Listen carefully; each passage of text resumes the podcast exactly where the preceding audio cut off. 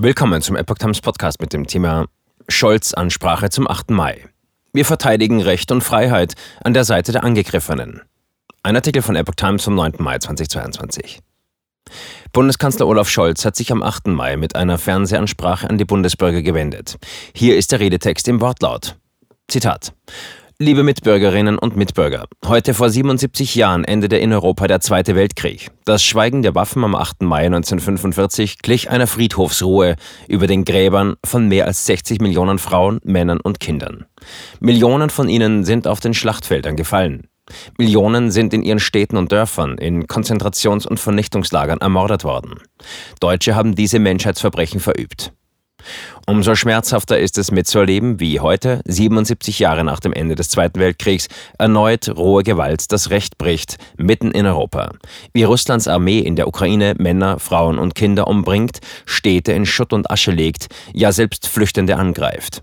Für mich ist dies ein 8. Mai wie kein anderer. Deshalb wende ich mich heute an Sie. Wir können nicht an das Ende des Zweiten Weltkriegs in Europa erinnern, ohne der Tatsache ins Auge zu sehen, es herrscht wieder Krieg in Europa. Russland hat diesen Krieg entfesselt. Einst kämpften Russen und Ukrainer gemeinsam unter größten Opfern, um Deutschlands mörderischen Nationalsozialismus niederzuringen. Deutschland hat sich damals schuldig gemacht an beiden Nationen, der russischen wie der ukrainischen. Mit beiden streben wir seit Jahrzehnten nach Aussöhnung. Nun jedoch will Russlands Präsident Putin die Ukraine unterwerfen, ihre Kultur und ihre Identität vernichten. Präsident Putin setzt seinen barbarischen Angriffskrieg sogar mit dem Kampf gegen den Nationalsozialismus gleich. Das ist geschichtsverfälschend und infam. Dies klar auszusprechen ist unsere Pflicht. Doch damit ist es nicht getan. Es war der militärische Sieg der Alliierten, der der nationalsozialistischen Diktatur in Deutschland ein Ende setzte. Wir Deutsche sind dafür bis heute dankbar.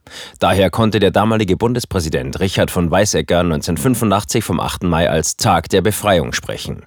Aus der katastrophalen Geschichte unseres Landes zwischen 1933 und 1945 haben wir eine zentrale Lehre gezogen. Sie lautet Nie wieder, nie wieder Krieg, Nie wieder Völkermord, nie wieder Gewaltherrschaft. Und doch ist es wieder passiert. Krieg in Europa.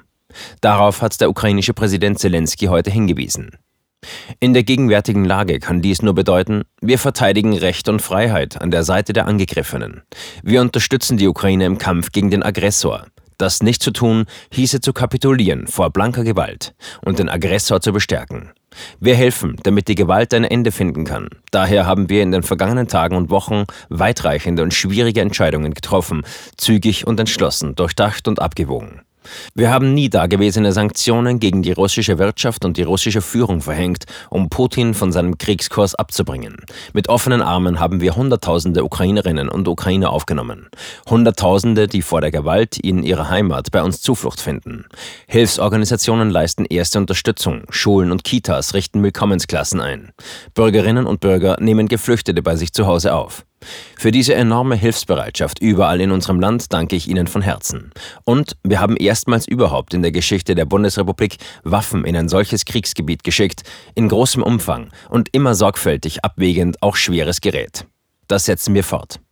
Ich kann mir gut vorstellen, wie sehr diese Entscheidungen viele von Ihnen bewegen. Schließlich geht es buchstäblich um Krieg und Frieden, um unsere historische Verantwortung, um maximale Solidarität mit der angegriffenen Ukraine, um die Sicherheit unseres Landes und unseres Bündnisses. Diese Ziele miteinander in Einklang zu bringen, diese Aufgabe stellen wir uns Tag für Tag. Dass wir als Land über Fragen solcher Tragweite intensiv miteinander diskutieren, ist gut und legitim. Zur Demokratie gehört auch, solche Kontroversen in Respekt und gegenseitiger Achtung zu führen. Darauf hat der Bundespräsident in seiner Rede heute Morgen zu Recht hingewiesen.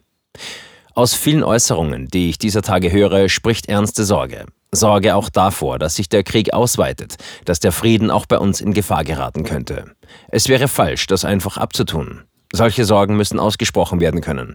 Gleichzeitig gilt, Angst darf uns nicht lähmen. Ich habe Ihnen geschildert, was wir tun, um Recht und Freiheit zu verteidigen, in der Ukraine und in ganz Europa. Das ist sehr viel.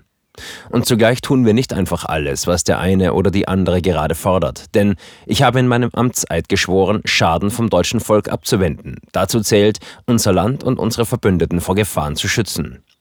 Viele klare Grundsätze folgen daraus für die Politik. Erstens, keine deutschen Alleingänge. Was immer wir tun, stimmen wir auf das engste mit unseren Bündnispartnern ab, in Europa und jenseits des Atlantiks.